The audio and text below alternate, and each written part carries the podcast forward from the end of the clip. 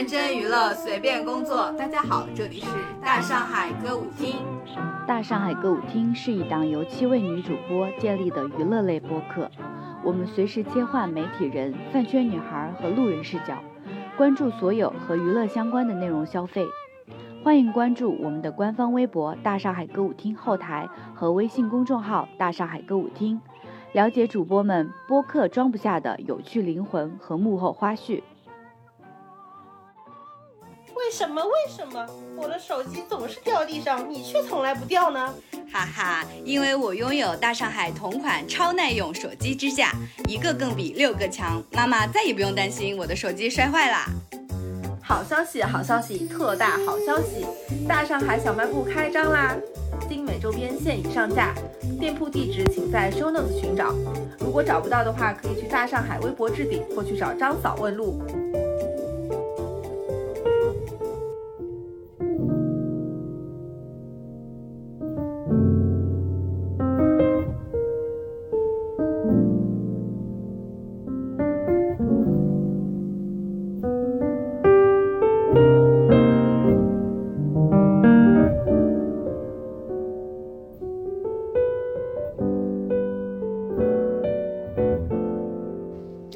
家好，我是秦五爷。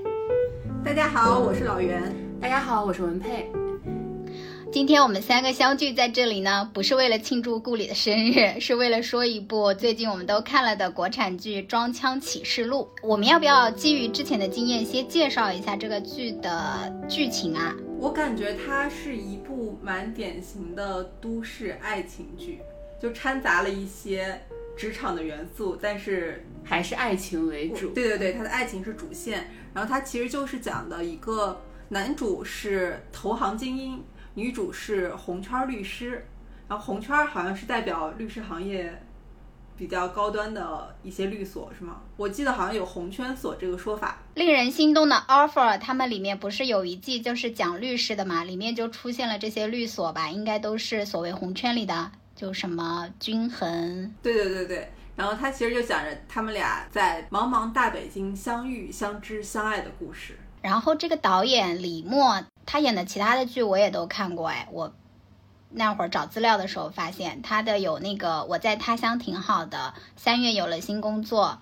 还有一部我没看过，叫《买定离手我爱你》，《装腔启示录》是他的第四部作品。那他这个豆瓣评分很高哎。对，装腔好像也是有八分以上，八点二。哎呀，这个评分我就要表示一些质疑了。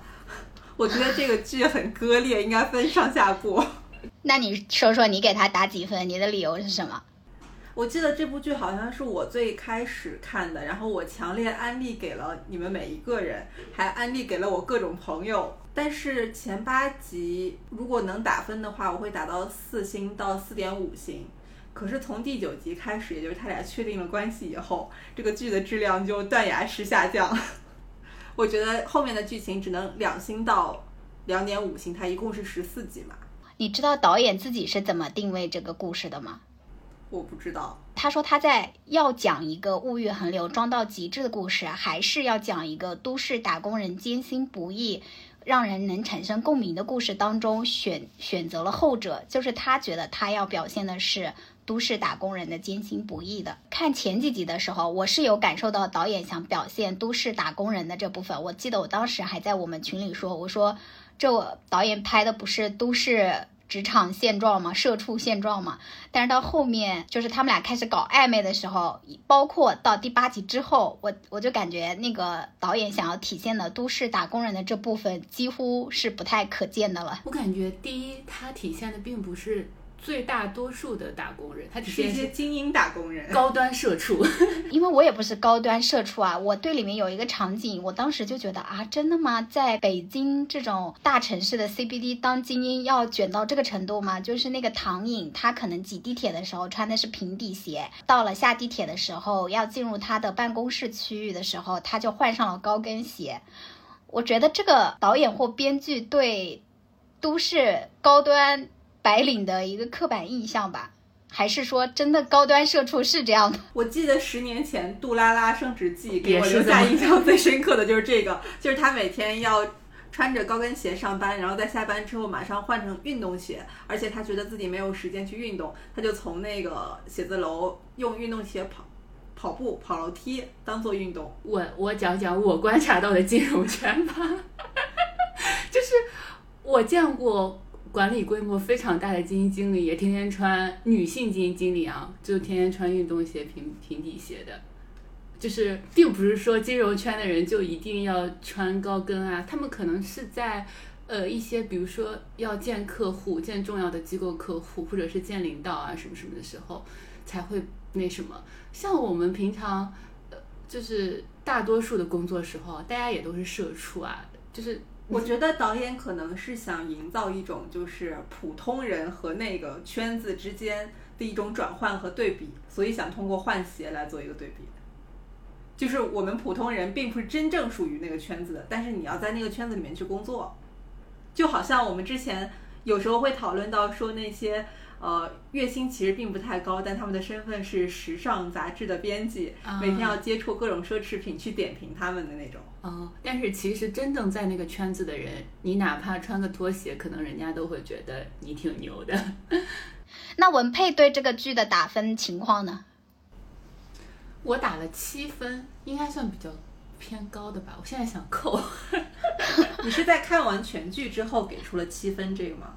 是基于我现在的印象嘛？因为我很早就看完剧了嘛，就是我已经看完剧一周多了。就是说实话，我已经对我当时对大结局的那种不满，已经那个不满情绪已经消解了一下，所以给就是现在是比较客观的态度，给了一个七分。我觉得优点跟缺点也很明显吧。优点就是我还挺喜欢男女主的选角的，呃，男主能演到这种不油腻的状态，韩东君还还比较符合我心目中的这个形象。哎，我一直觉得韩东君很帅，但是这个剧里面就非常帅，而且他的那种帅让我是感觉说不像演的，就是他有时候的一些说话方式和笑的感觉，就真的是像他在生活中的场景，没有特别重的表演痕迹。嗯，他的长相也挺金融圈的哦，看着比较聪明是吗？嗯，这个时候我们就要说谢谢爱宝，小红书上都是这么说的。那个蔡文静的长相也是我喜欢的长相，就是很有记忆点，然后他们俩也很有 CP 感，我觉得很多故事情节都很有性张力，就是他们在暧昧阶段的那个那个推拉的那个戏。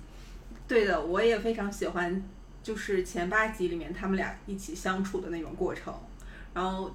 呃，我这里想补充一个，我觉得前八集和后八集让我感觉落差很大的一个点，就我在看前八集的时候，它有一个类似的场景，可能出现了一到两次，就是女主上楼，嗯，然后那个声控灯是一盏一盏一盏的亮，我觉得特别细节，然后特别有氛围感。然后它停在了某一层，然后那个灯光暗下来之后，他透过那个窗户来观察楼下的男主。对对对，他说那是他第一次心真正的心动。对，然后我觉得这些氛围的营造都非常好，然后包括那个灯一盏一盏的变化，我觉得特别浪漫。但是到下半场的时候，也出现了有关楼梯灯的这个问题，但就是男主下班回家，站在豪华写字楼下面，然后看着自己家的那个。可能楼层刚好亮着一盏灯，就要表达有人在等他回家。我觉得这个就特别俗。我也觉得特别俗，凭什么是女生等男生啊？然后还有就是跳完女生放在一个，呃，就是有人等我回家的那种家庭主妇的那种感觉。对，我觉得这个场景就有点太俗了。嗯，我比较喜欢是那段，就是友谊桥的那段戏，就是他们在啊，他们第一次那个亲吻，然后那个男主就把他手上的戒指摘了下来。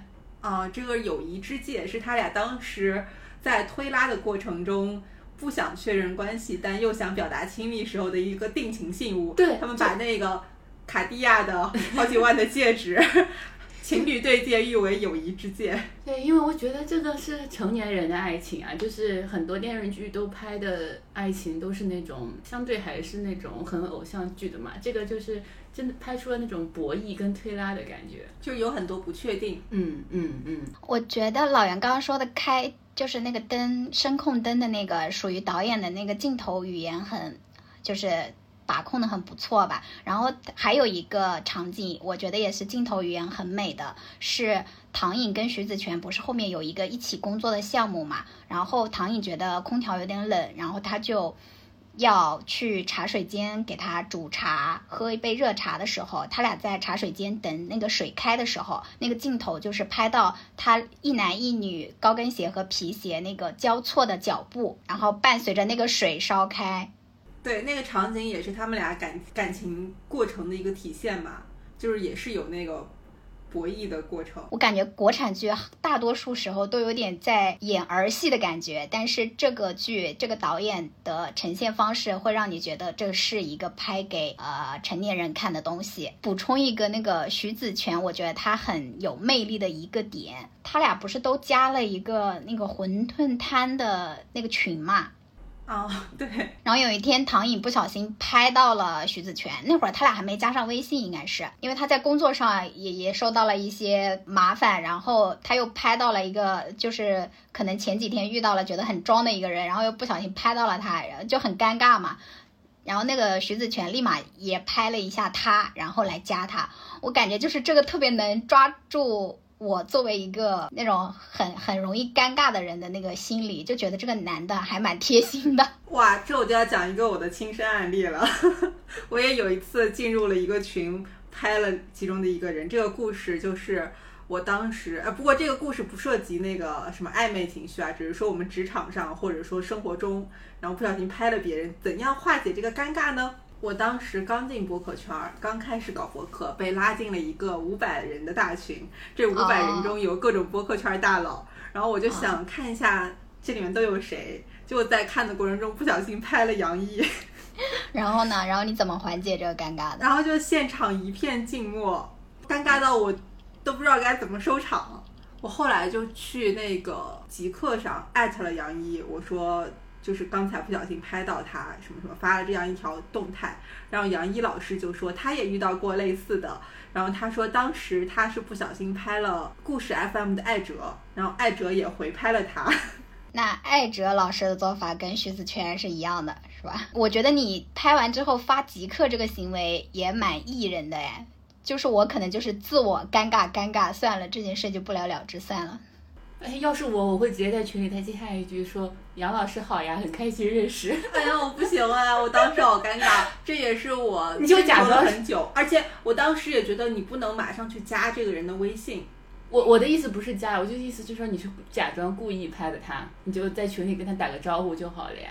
因为毕竟他也比较有代表性嘛，他确实比较知名，但是当时就害怕自己有那种爱蹭的那种嫌疑。但你进了一个群，你突然。拍了其中一个人，人家跟你什么关系都没有，然后你说很高兴认识你杨一老师，你不觉得怪怪的吗？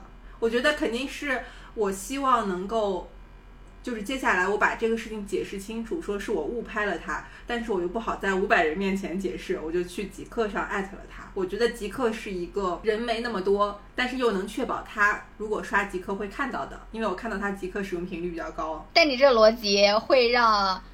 瓦总伤心，五百人的群都都比极客的那个流量量 流量要大吗？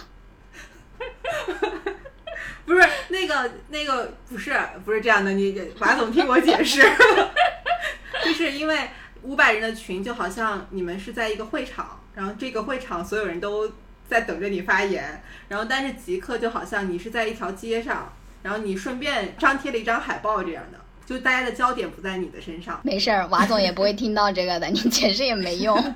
我们刚刚就是聊了一下我们觉得这部剧比较好的地方嘛，但是也有很多我觉得还是可以进步的地方，可以聊一下，就是所所谓的这部剧的缺点嘛。我首先我觉得他装的枪还不够，我跟你说 这个可以解释，因为我看了导演的访谈。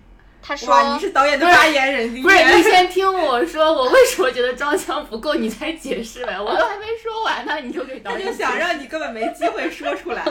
他现在是李默的代言人，因为我刚好在录制之前。”我我我跟你说啊，而且我这个人真的好奇怪啊！我明明就是对这个剧已经不太满意了，但是因为我刚刚看了一个导演的访谈，就是他蛮情真意切的，搞得我……然后你跟他共情了，搞得我本来十分制，我可能给他打的是五分，但是我看了这篇访谈之后，我想说，哎，那给六分也可以吧，及格吧，及格吧。我就觉得装腔，第一个，我觉得在北京就不够装腔，哦，为什么？就装腔就要来上海啊？哦，那人家可能就是想装一种北京的腔呢。不是，就是如一般拍都市剧，我的理解最好的背景还是在上海。你看那个最装腔的那个倪虹洁演的那个角色，不就是从上海过来的吗？对，所以我觉得他可能就是想装北京的腔，对，装北京的腔，以及腔外有腔。因为是这样的，因为就是很多朋友跟我聊，就是北京人关北京人关心的话题，上海人关心的话题，跟广深人关心的话题都是完全不一样的。比方说北京人，他们聊天都会聊，就觉得自己懂很多国家大事，嗯，喜欢见证，嗯，对，觉得自己在见证历史啊之类的。然后深圳的人都喜欢聊怎么搞钱，怎么去创业，怎么去做点生意。上海是介于两者之间吗？上海就会更摩登一点啊，哦，偏向什么文艺生活啊？对啊，我们今天去看了某个话剧、某个音乐会，以及我们一会儿要去某个小酒馆一起喝一杯。对啊、你觉得这个是在？我觉得这个是上海，就是它首先装腔这个点发生在上海可能会更合理一点，可能会有加成啊。当然，并我没有说北京不好的意思。我知道你是说，如果他要表现装腔的话，可能上海更符合大众印象里对装腔的这种印象，就像《爱情神话》里面那些拍出来那种感觉。嗯嗯嗯，对，这是我一个点。嗯然后另外的话，我觉得女女主的形象有点割裂。啊，对对对，嗯，她一方面就是她像马总不是夸她说，呃，她欣赏女主身上那种往上的劲儿嘛。嗯但是我觉得女主在前期的很多状态是社畜的状态，并不是往上的那种劲儿。她就是面对领导的一些打压，内心有很多翻翻江倒海的一些内心活动，但是说出来的还是好的领导。我觉得可能就像你刚刚说的，导演是呃想要拍一个社畜的感觉嘛，但是他片子又起了装腔启示录，所以他可能有点既要又要还要，就是他想找一个中间值，但是可能就会造成。呃，就是性格上的一些割裂。嗯，而而且女主性格上的割裂还有一些就是不是关于她个性上的，就是关关于她人设上的，因为表现的不是她是一个勤勤恳恳的，然后非常严谨的这样一个打工人嘛，包括她公司的那些什么。就是他们的那些协议，她是熬夜通篇在家里看什么什么的，但是她第二天早上的会议，她竟然忘，就是不定闹钟，就是睡过头什么的，这就是类似于这样的描写，我觉得也非常的不符合他的这个人设。我非常理解，工作认真以及被工作压垮之后忘了定闹钟，这个我非常理解。啊，我我不太能理解，因为生活里面不是时刻都是紧绷的，但是如果说我今天晚上我通宵准备一份非常非常重要的文件，我第二天早上要去用到这份文件呢，那我怎么我知道可能就是说一个闹钟不会醒或者什么，我肯定会定五个十个闹钟，一我都已经通宵为他付出这么多了，却在最后一刻功亏一篑，我不太能理解。我又有一个职场上的例子可以对应，就是我刚工作的。我跟你讲，你不能往自己身上对应。你的形象是社畜，然后这个电视剧是高级社畜。如果说它作为一个都市职场剧来说，我觉得它还是有很多悬浮的部分的，所以我也不知道导演他究竟是要走写实派的那个路线，还是要走那种诙谐搞笑的路线。因为我第一个感受到这剧太悬浮了的点就是。那个大王他跟刘美玲对戏的好几场戏，就是比如说什么，他们开会的时候，他呃他就突然在电话里吐槽客户，就是说他怎么怎么怎么样，然后还有就是打开那个视视视频，他是在那个葬礼的现场，就是这些，我觉得太悬浮了，不可能出现在真正的职场当中吧？就我浅薄的职场经验来说，那有没有可能他可能就是作为调剂出现的呢？因为这些 cut 确实在小红书或者是抖音上引发了很多讨论，让大家因为这个而来看这部剧了。那可能就是导演抓住了一些流量密码吧。但对我来说，至于这个剧当中，会让我觉得有一些悬浮。然后这个剧当中还有一个我就我不满意的点是，我觉得对很多女性形象的刻画就是非常的刻板印象，或者说前后矛盾。第一个就是我之前在群里面跟你们讨论过的，就是关于徐子泉前女友的刻画，就是他给徐子泉三年不谈恋爱的一个理由是他当时有一个非常缺乏安全感的前女友，他比如说他下楼给女同事送个文件，他女朋友就要死要活要分手什么什么什么的，整个的描述都非常的男性视角。就是他的前女友不就是那个妹妹的前男友的翻版吗？一我觉得许个是徐家白也非常刻板，就是这样一个控制欲到极致的人。对啊，那个徐子泉的前女友不也是一个控制欲比较强，就是没有安全感加有控制欲，其实这两个角色是对应的嘛。就是为了衬托他们男主角在这段关系里面受尽委屈。这是第一个女性形象我不满的。然后还有一个我不喜欢的那个塑造是唐颖的新上司王玉素，就是他一开始他俩相遇不是在公交车上，唐颖被那个陌生男子咸猪手嘛，然后唐颖嗯就选择可能就是要忍忍啦或者怎么样，然后他的新上司就拔刀相助，挺身而出，就是要拉他去报警的那种。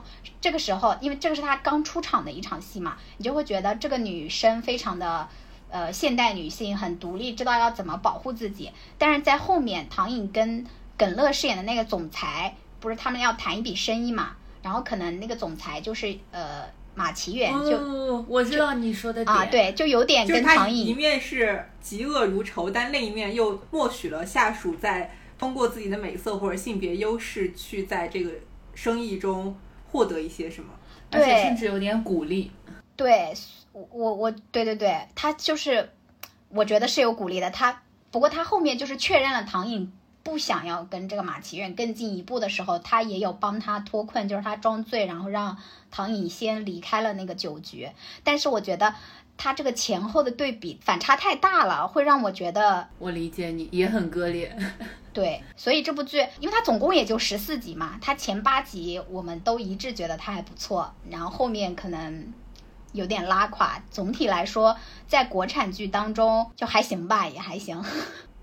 对，我觉得就是它有一些话题度，就比如说让我们经常会讨论一些装腔的小点。我觉得我们这期的主题其实也是想借《装腔启示录》来看一下这些装腔的小伎俩在生活里面是怎么体现的，它是不是还是有一定写实的效果。嗯，哎，我那天看到一个说都市白领的装腔必备元素有以下这几种，你们看一下。第一个是吃营养剂，抗衰呀、抗老啊，就是那种果汁啊，能让你肠道健康啊，什么那些东西。那这个现在换一下，是不是变成白人饭了？啊，对，也可以啊。然后还有一个是户外运动，比如说哦，去徒步啊、桨板 City Walk 啊、桨板啊，对那些。然后攀岩、普拉提、德训鞋、Lululemon 的瑜伽裤，然后要用 iPods 听播客，喝一杯 Manner。Manner 也 也是，不是 Manner 都能装腔了。它这上面写的现在是，装腔的门槛是十块钱。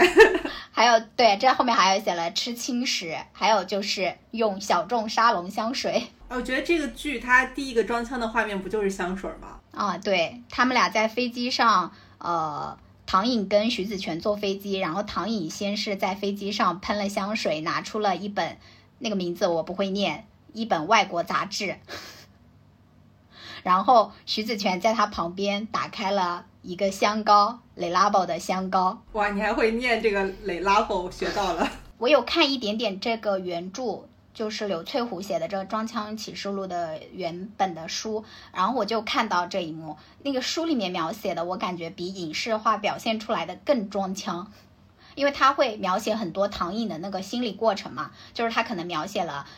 他根本就看不懂那个全英文的杂志，但他为了装腔，他一定要就是从，呃，是代购还是什么的，就是买来那些格调很高的杂志。哎，但是在这个剧里面，是不是唐颖用的那个香水儿和徐子泉用的那个香水儿，它是有代表性还是没代表性啊？就是我觉得他不是第一个唐颖用的是那个祖马龙的橙花嘛？对，嗯这个应该不算装腔吧？因为在我看来，就是很大众皆香。对啊，对，那我要把刚刚我被打断的导演他的叙述说一下，就是导演说，导演说，就是他给这些人人物选所谓的小众香氛品牌，或者是像刘美玲她晒的那个迪奥的那个包包，其实对于很多就是他根本不算是那种顶奢，你知道吧？不算很高级，但是他觉得他要表现的是。不是这个东西有多高级，而是在于他装。他觉得说，如果我真拿一个非常高级的东西，真高级的东西出来了，大家都不认识，那他就装不到了。哦，就是装腔的门槛要大众化一点，是吧？对他觉得装腔是一个比较级，就是我给你装，你知道这个东西有一定认知，但有有又有一点点够不上，那就装到了。我觉得其实唐颖跟徐子泉的这个关系里面也有这样的，就比如说那个唐颖在徐家柏面前，他装到了，因为他知道什么 whisky 怎么喝，怎么喝，怎么喝什么的。但是他面对，比如说他香水那一段，他面对徐子泉的时候，他就又被徐子泉装到了，因为徐徐子泉就会觉得说，嗯，祖马龙可能怎么样，然后他不是给他推荐了一个呃阿蒂仙的香水吗？呃，我想问，我想问一个，问你这个香水专家，阿蒂仙，就是在我看来也是，就是街香呃，不是，也是就是知名度比较高的这种商业沙龙香，对吗？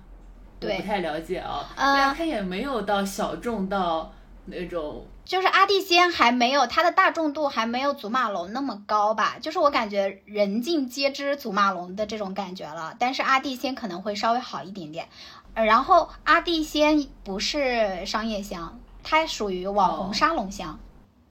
就是，哎，我给你们说一下香水圈里的鄙视链吧。好的，好的，好的。对了，再声明一下，我不是香水专家，只是略懂一点点点点。我大胆开麦，香水圈的鄙视链是第一阶级的是平价商业入门香，就类似于像 CK 啊、四七幺幺啊、Kizo 啊这种，就是风之恋、水之恋这种。第二阶级是商业大牌街香，比如说爱马仕的大地呀、YSL 的黑鸦片啊这种。其实街香它之所以成为街香，是因为都是大公司出品，它的硬实力比较过硬，而且它的那个香味的接受度比较高，它可能就没有加一些小众的大家没见没闻过的那些呃香料，所以就是人对自自己身边的东西的接受度总是会高一些的嘛。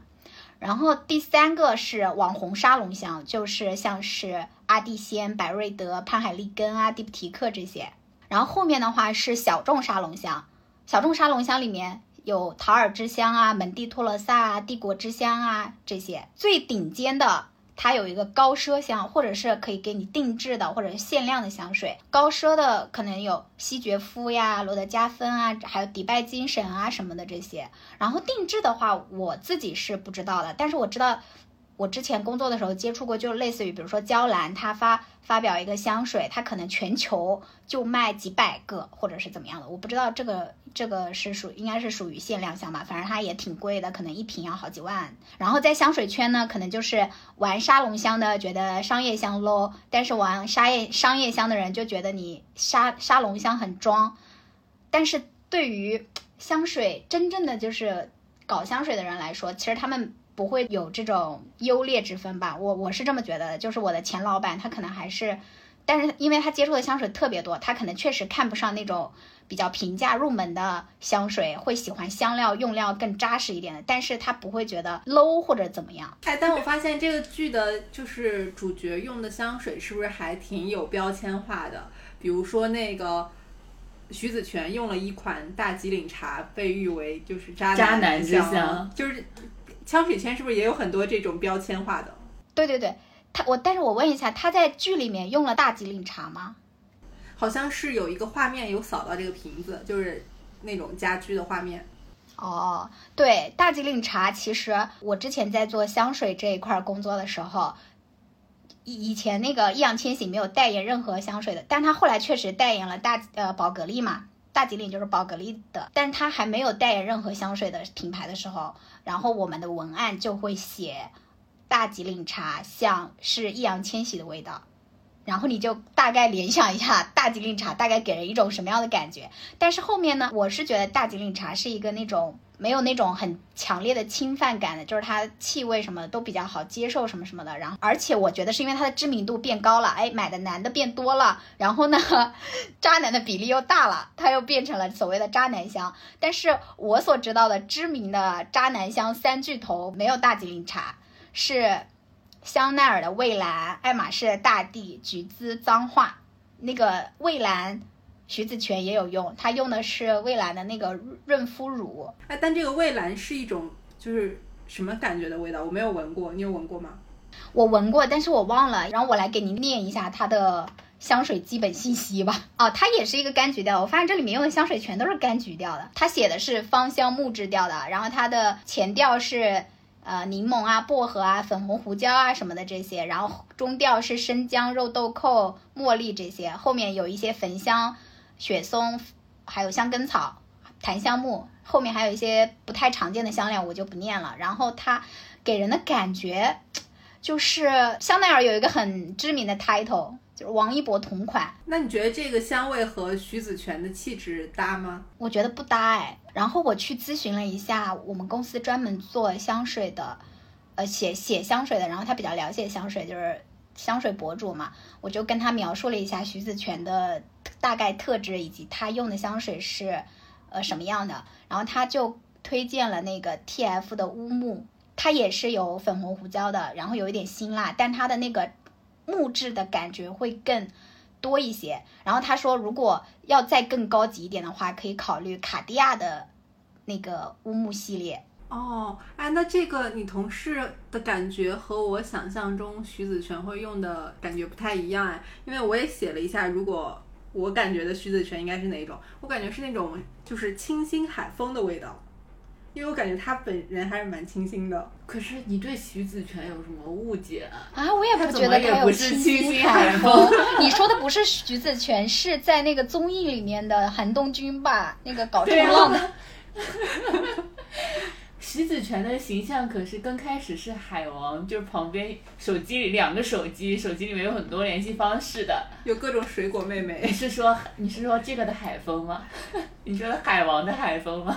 想要那种很清新的感觉的话，我记得那个梅森马吉拉有一个叫航海什么什么的，好就还挺清新的。那我们既然说到香水，就系统的来说一下剧里面出现的香水吧。刚刚前面有提到说唐颖用的是祖马龙的橙花嘛，其实它就是橙花的味。哎，你们有没有闻过就是真实的橙花呀？没有见过真实的橙花，但是我好像就有一次我要买香水，所以我把祖马龙一圈都闻了，它有好几个有关。柑橘调的香水，然后橙花好像确实是其中最好闻的。但是祖马龙它整体来说，它的气味都是比较单一的。就比如说它叫橙花，哎，它就是橙花的味道；它叫红玫瑰，它就是红玫瑰的味道。祖马龙还有一款香水很，就是我刚说的红玫瑰，它很它很知名，就是那个张小慧最近不是很火嘛？张小慧就是当时凭借一己之力在大陆带红了这个红玫瑰。因为他当年就是描述红玫瑰那一段文字非常知名，包括他现在创立自己的品牌也叫玫瑰是玫瑰，好像。哎，那当时徐子泉给唐颖推荐的那个，他推荐的这个就很搞笑了。他在唐颖手上不是很装，就是在用他的钢笔在唐颖的手心写了一个英文单词嘛。那个书上的博主就扒说他写的是哪一款香水，但其实他写的只是一个品牌名，就是阿蒂仙。但是大家推断说，他是觉得祖马龙的橙花可能没有那么适合唐毅嘛，他肯定要给他推荐一个也是柑橘调的，但可能更他觉得更更好一点、更高级一点的，那可能就是阿蒂仙的柑橘园。但是这是一款停产的香水，我也没有闻过。装到了，对，好像这种停产的才会装到是吗？对，就像 绝版的徐子泉用的那个佛手柑的那个香膏，好像也是停产了啊。对他用的是 Le Labo 的那个固体香膏，然后也是停产的。但是如果是那个佛手柑的味道的话，应该是跟你 Labo 二十二号的那个香柠檬的香气差不多。那个徐子泉他自己的浴室里面出现了另一款阿蒂仙的香水是。琥珀，因为我的香水知识也很贫乏，我不知道这个琥珀跟琥珀情味是不是同一个香水，太像了。我对阿蒂仙了解的比较多的是它比较知名的那些，像什么冥府之路、香山雨藤、小偷玫瑰、无花果啊这种。你啊，好 被我装到了，被装到了，又被你装到了。然后就是呃，刚刚说到了香奈儿的蔚蓝，还有卤蛋式的孤女，我还蛮。觉得蛮不搭的，徐子泉怎么会用卤蛋式的孤女啊？它是一个，这个是一种什么样的味道？我觉得这个好像挺有名的，但是我想象不出来。特别有名，他写的是木质东方调，但是我个人会觉得它像一颗酸酸甜甜的话梅糖的味道。然后夹杂着一点点那种老房子里潮湿的木柜子的那种感觉。哇，那我可能会喜欢哎，但是那你可以试一下孤女嘛，为什么会是这种味道呢？就是那种阴暗潮湿里面的小对女孩儿，嗯、一般写那个点着火柴的小女孩儿。写文案、写香水文案的时候，就会把它描述成那种，你知道，香水特别靠名字去卖。就是刚刚说到那阿蒂仙冥府之路嘛，它后面在，我来查一下，它后面在中国改名字了，它不叫冥府之路之后，它就感觉不好卖了。哦，它后面改名字叫隐凡之路，你听听，肯定是冥府之路的故事感更更高。对对。哎，但是我对这个炉甘氏的孤女非常感兴趣，我改天要去闻一下。嗯，你可以啊，我没有很喜欢，但是很多人很喜欢。刚刚不是说给徐子泉那个香水博主推荐的是 TF 乌木嘛？不过他没看过这个电视剧啊，他只是听我描述这两个人设。他也给唐颖推荐了一个，是他觉得唐颖可以尝试 Celine 的高定线。因为它整体的感觉都是比较低调，但是比较克制的，但是接受度非常好，就很适合你通勤在职场工作的这种。我个人是觉得，他如果要用祖马龙的话，其实用红玫瑰就可以啊，因为玫瑰香水是香水里面最，就是几乎每个品牌都会有一支玫瑰香水，然后但是不同的品牌它的玫瑰香水的感觉又不一样，然后我觉得祖马龙的红玫瑰就还挺适合。我还知道有一个玫瑰，它就是那种。特别气场全开，感觉适合王玉素，是那个馥马尔的一一轮玫瑰。我我当时用了一下这个一轮玫瑰，我就感觉我整个人被它压倒。就是香水这个东西，好像真的有气场这一说，你就会觉得它的气场太强大了，我这么柔弱撑不起。既然说到这儿，我们可以说一下自己和香水的一些体验。就因为你说不是非常看气场吗？所以我个人是觉得，不管你什么小众香、商业香、巴拉巴拉的，就是你选择你喜欢的味道就行了。那大家的第一支，或者说现在主要在用的香水都是什么？我最近常用的只有两个，一个是娇兰的薄荷青草，然后一个是爱马仕的那个李先生的花园。哦，就我最常用、最常用的只有这两个。这两个我都闻过。对，然后薄荷青草就是。是我从去年就开始很喜欢的，因为它很夏天，就是你闻下来就感觉自带空调。快让我闻一下，专门带了一个小样过来。爱马仕的那个花园系列是也是属于那种大众认可度比较高的，然后也是它非常成功的嘛。它那个调香师非常厉害，叫 JCE。对，哇，我觉得这个确实很不错，因为它前调、中调、后调非常明显。对，它前调就是薄荷。对，中调有点酸酸的感觉。你怎么刚喷出来就闻到中调啊？那那我喷在空气里面，它马上有那个变化。它有它有点草的味道，它有那种雨后被割过的草散发的味道。对，很清新。对，因为我我从小就很喜欢，就是被割过的草坪，我很喜欢去闻。青草香。对，就是那个草香，它然后这个还有点雨后的感觉。然后这个我就是最近会喷的比较多，因为天比较热嘛，然后喷这个就会觉得自己很凉爽。然后爱马仕的那个李先生的花园是我一个朋友送我的，然后它就是比较接受度比较高的柑橘调，柑橘加茉莉。然后我很想买一支桂花香味的，然后我之前你不是给我推荐过那个什么玻璃叶什么什么，叫什么？八月夜桂花，卢丹氏的。啊，对对对，就是卢丹氏的八月夜桂花。然后我也买过小样，有一段时间还可以，但是后来我发现它对我来说太甜了。对，它是我当时应该就有说过，它会比较偏甜一点。它是属于那种不是写实的中国桂花，是写意的，对，一种意象。那你今天对我家的这个桂花香氛，哦，就是关夏的那个，对对对。啊，你喜欢关夏的这个吗？对，我喜欢关夏的这个桂花香，因为我还是比较喜欢就是这种。呃，就真像真实桂花的那种的桂花香，因为前一阵儿我室友打开一瓶关夏那个香氛，然后我发现它的味道和外面的味道真的无限接近，就真的很像你家附近有一棵桂花树。嗯，然后我还喜欢的喜欢的可真多呀，就是苏打上次送我的那个啊，我现在去拿一下吗？就在这儿，那倒也不用。那记得是一个国产的牌子的栀子花香，然后我发现我也挺喜欢的，反正我最喜欢就这三个。但我发现这个栀子花跟栀子本枝不太一样吧，因为栀子本枝的味道我非常不喜欢，但是这个我觉得还可以。嗯嗯，就是它当初做的时候不是标榜它是栀子花，它是一个绿叶花香调嘛，然后它是里面会加了一些，就是会有一些草本的感觉，有一些哦对对艾草，对还有青柠。因为我不喜欢栀子花的原因就在于，我觉得栀子花又甜又奶，我这两个都受不了。然后它集两个我不喜欢的点在一身，虽然这栀子花很可爱，但是我就受不了。我现在最喜欢的还是柑橘调，这个是我就是截至目前最喜欢的香水儿，是那个欧龙的赤霞橘光。因为我也有这瓶香水嘛，我是会觉得它的柑橘调当中还有一些木质调的那种感觉，就是它不是那种非常单一的柑橘调。我是觉得这个柑橘调对我来说刚刚好，就像祖马龙的橙花或者是其他品牌的柑橘调，它们中间就是祖马龙那个橙花会对我来说有点过甜，然后之前我还闻过另一个品牌的柑橘调，它总要在这个橙子的味道里面加一些柠檬，我不太喜欢这两个味道放在一起。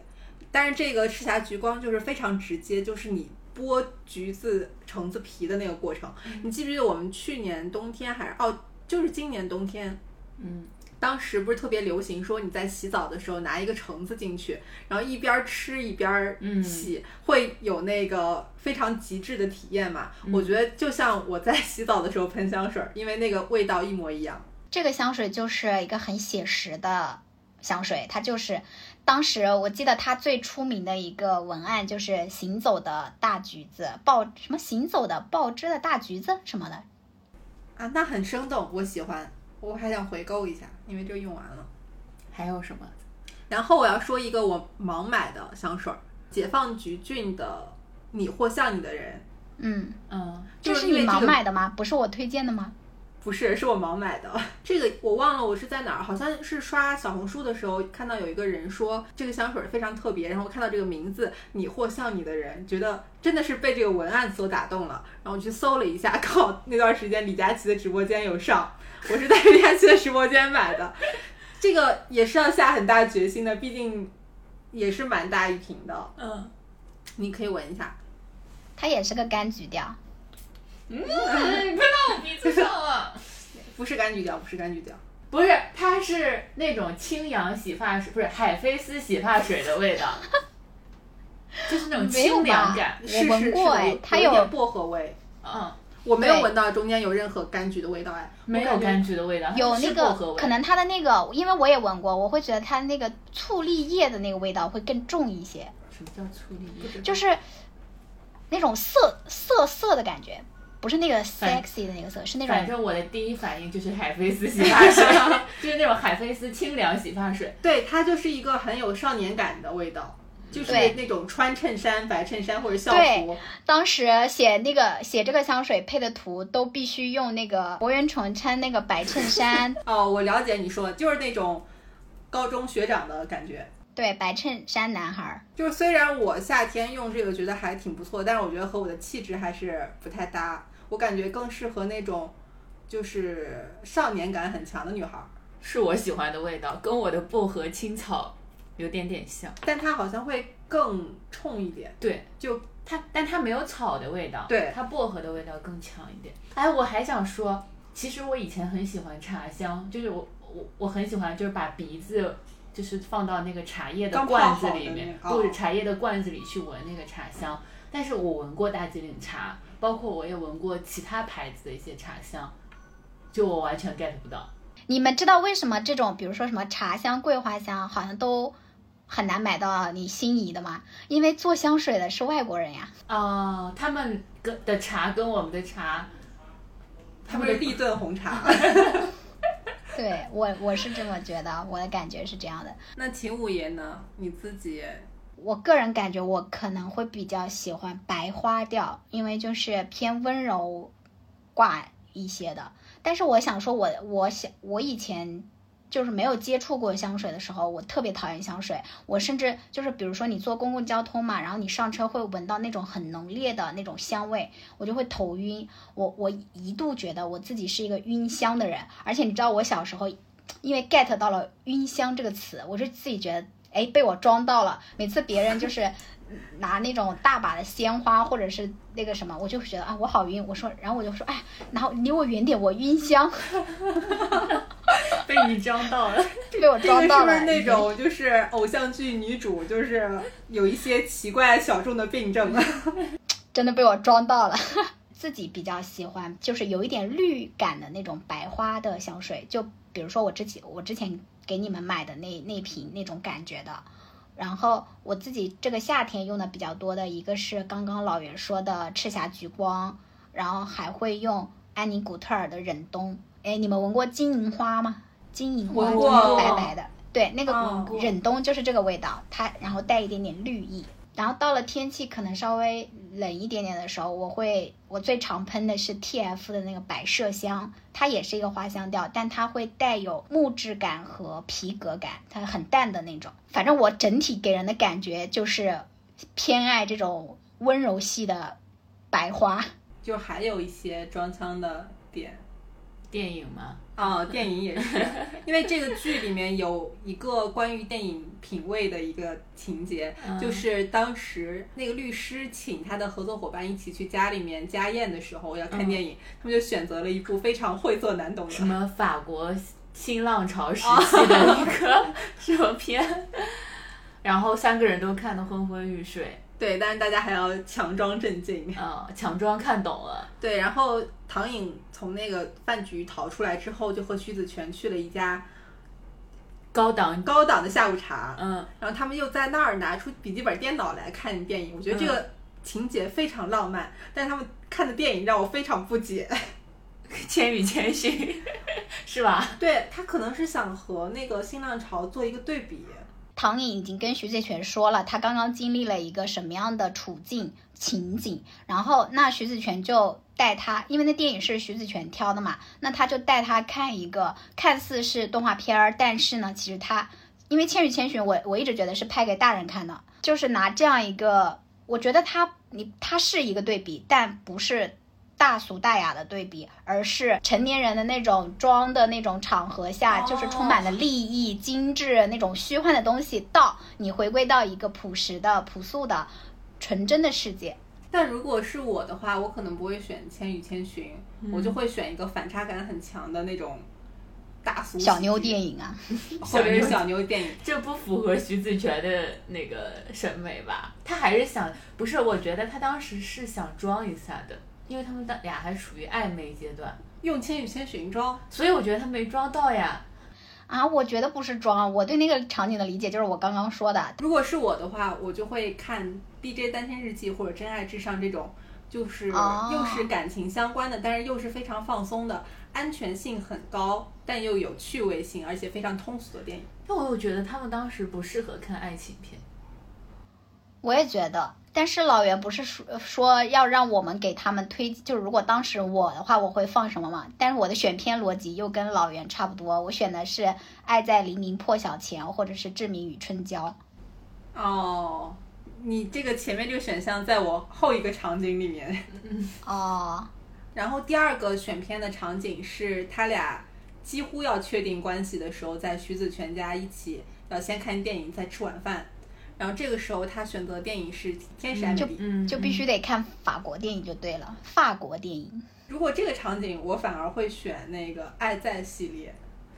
我可能会选类似于什么《怦然心动》啊，什么都差不多。就是，嗯因为我在查我在做这一题之前，去书上面搜了一下和《Crash》一起看的电影，然后你们刚刚说的那些全部在列，就是什么《怦然心动》、《一天》、《爱在》系列，还有《真爱至上》。哦，对啊，这是爱情电经典爱情电影。然后那个《爱在》系列，我是觉得，因为在那电影里面，他们一直在散步嘛，然后一直在散步，在聊天，我觉得是赛博散步以及散步约会的示范。所以我觉得，对于对刚要确立关系或者已经暧昧到极致的人来看的话，就是非常好的一个前奏。嗯，但是我想跟老袁说，人家那个散步才是散步，你不要搞成马拉松式散步，散不动。你那是特种兵。对，哎，说到这个电影，我想联系那个唐颖之前，他不是有一个暗恋的学长嘛？是，就是他嗯初中的时候，呃，他白月光，白老师，对白月光叫陈克。我中学的时候，我爸爸也给我找了一个，就是我中学的时候，他是大学，当时他也给我补课，但是其实我们是那种远房的亲戚，就是我的这个故事里没有暗恋的这个部分，但是是，呃，当你还是一个懵懂无知的小女孩的时候，然后有一个呃正在上大学，她正在接收这世界所有的讯息，然后正在青春活力的这样一个大学生的时候，我非常理解就是唐颖和乘客的这个角色，我当时的那个补课的哥哥有一次也带我看了一部电影，就是那天我们补完课，然后也没什么事儿，然后他就带我看了一部电影，呃，是赵薇和陆毅演的《情书》，就是多年之后回想起来，永远都记得那个夏日午后，然后在他的那个房间里面吹着电风扇看那个电影的场景，以至于我对这个电影都蒙上了一层非常好的滤镜，就会觉得这电影非常好。但是我的下头瞬间呢，跟他剧里的也蛮像的。再给你讲一些房子的投资理财吗？在给你上课吗？呃，后来我上大学了，我爸就是那种非常操心，还有一种老派的想法吧，就觉得你大学毕业了要找工作啊，希望你进体制内啊，或者是给你一个安稳的工作啊什么的。我上大学的时候，那那个哥哥他已经就是工作很稳定了嘛，然后他是在某地的一个银行的体系里面的，然后我爸就特别想让他再指导我一下，呃，就是说他要毕业了呀，你给他一些就业意见啊。然后他当时接到我电话，就是那种很，就是有一种不耐烦的那种感觉，就觉得说啊，每个人都要工作呀，你有什么好焦虑的呢？什么什么什么巴拉巴拉。然后他说，那你现在有什么打算啊？你为你的毕业做了什么准备吗？你未来三年的规划是什么样的呀？我就 我就觉得啊，然后就想说，我也没有一定要你帮我介绍工作或者怎么样的，只是我本来只是想从他那里听到一些那种，嗯、可能所谓的指导性的意见嘛。但是他噼里啪啦就是给我来了一顿，就让感觉你这人很幼稚，我不屑与你对话的那种感觉。我发现白月光非常容易，翻车。对，就是因为就是当你们俩都长大的时候，白月光就会开始变成现实生活中的一个人，就会向你透露很多他的真实的生活情况，你就觉得大家不是在一起聊文学、聊电影这种关系了。就除了前面说的那些剧中提到的装腔的点之外，其实还有一个点在我们日常生活中还挺容易用来装腔的，就是朋友圈三件套，分别是背景、个性签名、以及你朋友圈的内容。啊哦，我以为朋友圈三件套是、头像昵称、背景，因为内容的话，它是需要你去深度观察、长期营造才能够看出来的。头像、昵称和背景是你加这个人的时候，你就立刻能够看到。但你们有用朋友圈三件套来那个吗？我我只有头像是比较符合人设营造的那一步的，但是因为我最近没找到什么心仪的美女，我就用了一个插画。就是当时我们不是讨论过吗？就是你如果朋友圈用一个跟你呃或者气质很像，或者长得有一点点像，或者怎么样，但很漂亮的大美女，别人就会长此以往的那个暗示下，别人就会觉得你长得跟你头像一样。我对于就是朋友圈头像这个事儿，就是如果你用的头像是你本人的照片，然后还是那种正脸，正脸的认真的照片，我就会有点敬而远之。为啥？我觉得怪怪的，我不喜欢这么直给的人，不喜欢这么自信的人。哎，但我朋友圈好多这种人哎，当然我没有啊。就是我觉得这种是自信的人。对我，我不喜欢这么自信的人，这个有点太自信了，我觉得。我一会儿可以让你看我的朋友圈，我觉得我朋友圈全是这种人哎，因为你朋友圈做金融圈的比较多，是不是？有可能，有可能。让我先查一下朋友圈，包括我很多同事啊，也都是自己的自己头像或者自己跟女朋友的合影啊，或者之类的。啊还有放跟女朋友合影的。那你们说头像该用啥啊？不是，就是你们心中的完美头像是什么？快来告诉我。我心中的完美头头像是，要不然你就用搞笑的，极致搞笑的；要不然用猫猫狗狗的；要不然就用那种是你自己拍的，但比较特别的那种，那人家自己拍的自己不行吗？不行人家自己拍自己娃不行吗？不行，你怎么必须得拍个风景是吗？不也风景也不行，那你说他要自己拍的啥才行啊？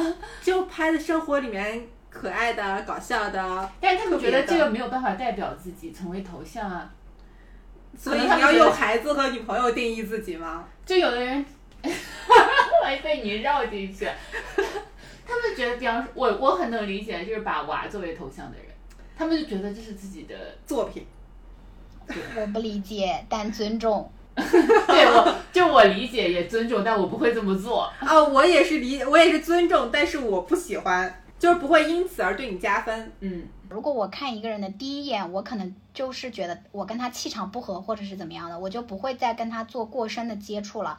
然后我觉得对于现代人来说，微信头像什么的，就是所谓的微信三件套，也会有这种我觉得是这样的，就是你的朋友圈三件套展示的是你个人的品味和气质，但是你不能太直给，直给的意思就是你展示你的外貌和你的情感关系，而是你要通过朋友圈的这些细枝末节展示你的性格和品味。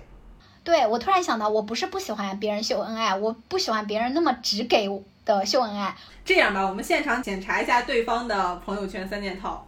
行，首先是文配哦，这 第一个就检视我了。那你也可以第一个检视哦，我。没事没事，你说吧，我经得住检视。好的，你的这个朋友圈微信名吗？头像吗？对头像是我给你选的是哦，对的，头像是刘雯的背背背影，因为嗯当时我我觉得这个背影很像他。对，因为我当时还是长头发，我当时的发型是跟这个一样，然后我没有换，这个还选的行吧？就对。大家都以为挺好的呀，我因为在我的印象里，你就是刘雯本人啊。你已经洗脑成功了，一个背影都不能把大家洗脑成功吗？然后我的名字其实也是我朋友帮我起的，因为他是哎，我名我不知道你的名字是什么。哦，是就我的名字是我的英文名嘛，它是我啊。中文名的谐音，哦哦是吧？哦，这也是我朋友帮我起的，也是比较有意义的。对对对，嗯还可以。然后还你的个性签名没写我我其实我不知道还要填个性签名，不是朋友圈三件套，不是？哦，还有背景，还有背景，嗯。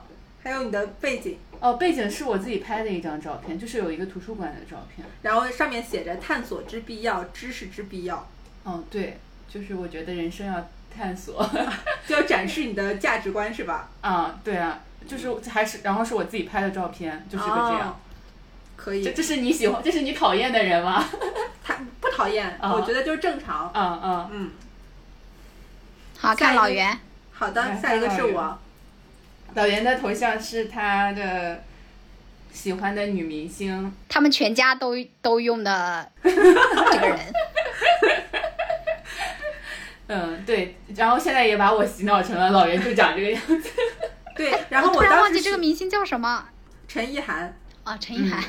我选这张照片也有一点就是小心机，嗯就是因为陈意涵现在的照片很多都是很直接的那种自拍，嗯嗯我就会觉得太直给了，嗯而且呃，他现在有些自拍就是也没有以前的氛围感了。嗯，然后我选这张的原因是这张图有点模糊，然后又戴了那个头盔，嗯，就是 你研究的好详细哦。就是你你会有一种朦胧感，就你们俩可能类似接近，对，这就是当时哦我们选头像的那个法则嘛。哦对，然后这个他的表情是特别开心的在笑，嗯然后又不是那种目标是要展示你五官的美丽，嗯而是一个被抓拍的表情我理。解，这这头像选的蛮好的。对，这是我现在最喜欢的一个头像。然后我的名字就是之前大家给我起的绰号，嗯嗯就是觉得用的很顺，就是嗯老袁。嗯，然后我的那个个性签名 是我最近刚改的，一个又卑又亢的人，这个是我最近刚学的新词儿，又卑又亢，我觉得就是我本人。啊，会吗？嗯，是我那天还跟我同事说这件事儿，他就频频点头。那你应该多做你自己。我们一直鼓励你做然后你自己啊。的那个什么呢？然后背景我的朋友圈背景，哦，人生不就是白干加白干？嗯，这个是我种地吧里面的截图那你这个之前呢？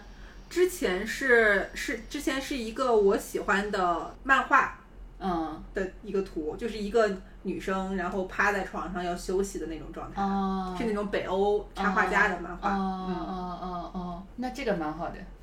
这个，就是展示你不是一个特别严肃的人。嗯嗯哦，那看来我应该换一个。我的目标是这样，所以我这一套都是为这个目标而实现的。包括一个又卑又亢的人，也是让别人先入为主的把自己的缺点告诉别人。那我就觉得你不要先把自己缺点告诉别人吧。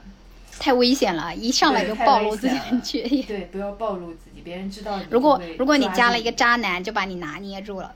嗯，或者是职场关系，他们知道，就是你给自己塑造了一个这样的外在形象，会很容易被拿捏。对，啊，人生好难啊！对，然后来看看苏打的，苏打的头像是他自己画的吗？还是怎么？不是就是一个插画。因为我喜欢绿色嘛，然后我就是感觉这个人的氛围感跟我也蛮像的。因为我以前的头像原则跟老袁一样，但是我最近喜欢的那个大美女，她对也变得非常的直给，我有点不行。然后，然后我一时之间又没有找到别的大美女，我只好就先用了这一个。一个背影。嗯，对，这是不是还挺像我的？我感觉挺像我的。对，嗯，就远看以为是你的素描。对我还以为是你找朋友给你画的，然后你的名字就是苏打，对。然后哦，这不就是阿那亚吗？这是阿那亚。对，我的背哦景就是我自己拍的那个阿那亚海边。其实我的背景经常换，我一开始是不会换背景的，但是作为一个 INFP，我现在就是通过换背景来表达情绪，哦，哎或者发状态，朋友圈状态。哦，对我最近发现我朋友圈很多人在用状态来表示自己对，因为它就像 ins 的那个那个，就是十二个小时就就没了。嗯，对，就是因为你觉得这个情绪一定要表达，但是你又不想发一个朋友圈，感觉稍显做作。然后又害怕对别人留痕啊什么对对什么的。对，然后那天就是我跟小王聊天的时候，我就跟他说我最近生活很苦，很不开心，很就是各种负面的词汇。他说我觉得你朋友圈看起来很开心啊，就是活得很潇洒什么什么。我说因为朋友圈不能发那种就是呈现负面情绪的，这是什么新规定吗？是是我给自己的要求。啊就我觉得发那种有点无病呻吟，啊，但是我觉得状态就是非常能够即时的当下的表达那个心情，而且也没有，如果那个人不关注你的话，他也不会专门点进来看。哦，因为我是我只有在比方说我放假回家要闭关的时候，我会发一个状态闭关，希望大家工作都不要来找我的这个感觉。然后我平常是不用状态这个功能的。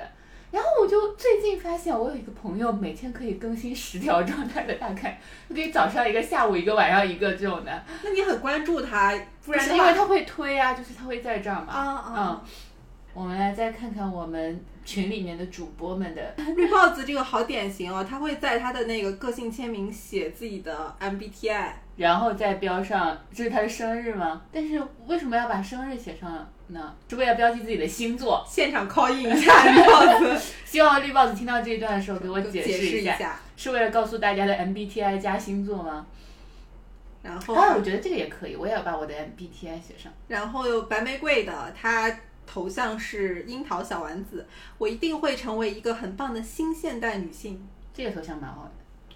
然后看一下他的，哇，他的背景是他自己的照片。这照片也蛮好的。那正好，我来给你们看看我朋友圈基金经理们的，哈哈哈哈来找个大牌一点的哦。但我发现他们都是那种风景图哎，就我讨厌那种宁静致远类型的。嗯，哦，我知道给你们看谁的朋友圈了，这个肯定大牌。哦，哦，这个可以，这个够大牌了，这个够大牌了。